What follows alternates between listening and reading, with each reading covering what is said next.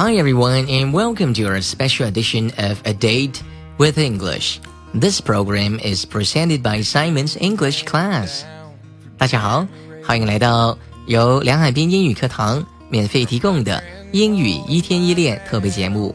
我是梁海滨，今天为大家准备的单词是 mean，mean，m e a n，mean。这个单词翻译成中文。 它是意味着打算，意思是这些意思。来，再跟老师读几遍：mean，mean，m e a n，mean。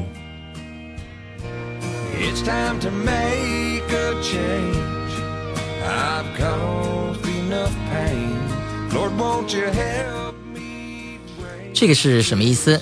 这句话我们说一下。可以说成 What does it mean? What does it mean? What does it mean? 正常语速，跟老师读三遍。这个是什么意思呢？What does it mean? What does it mean? What does it mean? What does it mean? 这是什么意思？这个单词是什么意思？What does this word mean? What does this word mean? What does this word mean？这个单词什么意思呢？What does this word mean？可以这样说。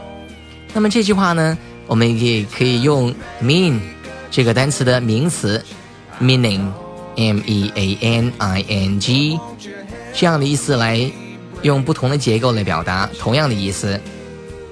刚才 What does this word mean？这句话可以说成 What's the meaning？of this word?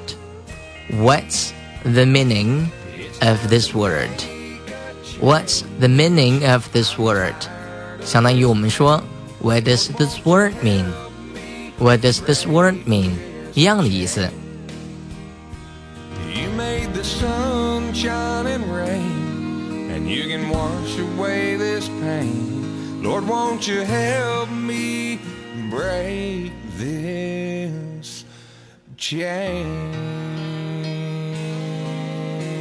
好，下面我们看另外一个意思。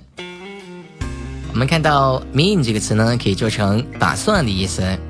打算，比如说，我打算做一名优秀的英语老师，可以说成 I mean to be a good teacher of English。A teacher of English 也可以说成 English teacher。好，我们说成 English teacher。我打算做一名优秀的英语老师。I mean to be a good English teacher. I mean to be a good English teacher. I mean to be a good English teacher.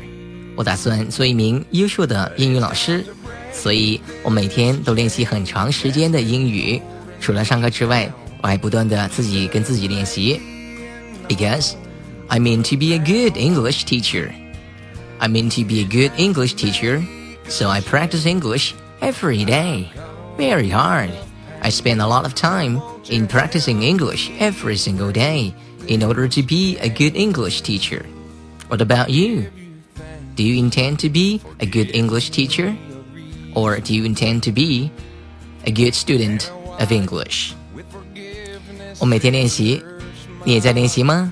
希望大家能够跟老师一样，每天都花 大概是一个小时的时间去练习，那么我相信可以做到，加油！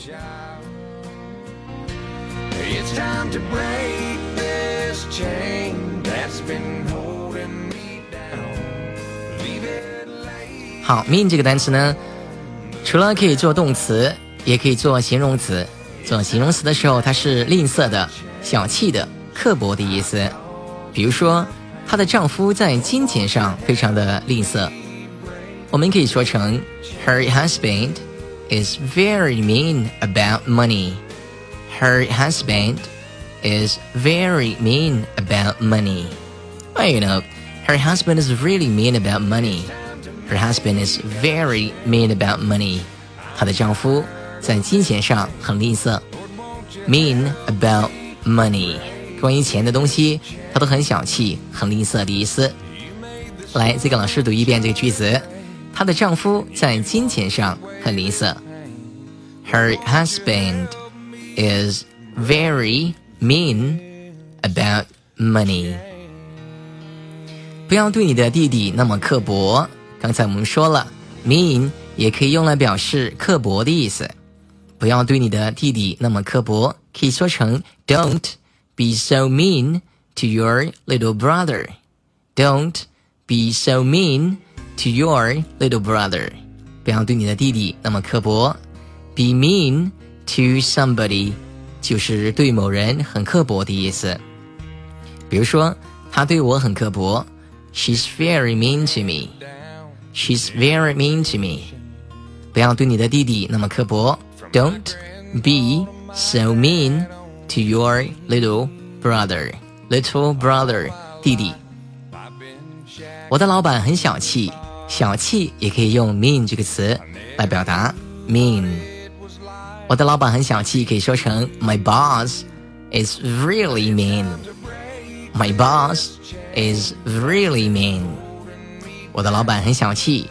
My boss is really mean. 好了，mean 做形容词 是指吝啬的、小气的、刻薄的意思。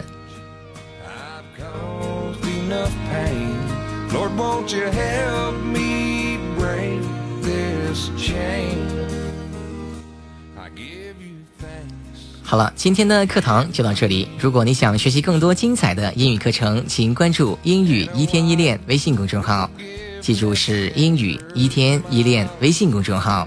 英语一天一练微信公众号。Now, thank you very much for listening to our program today. This is your personal English coach, Simon with Simon Education.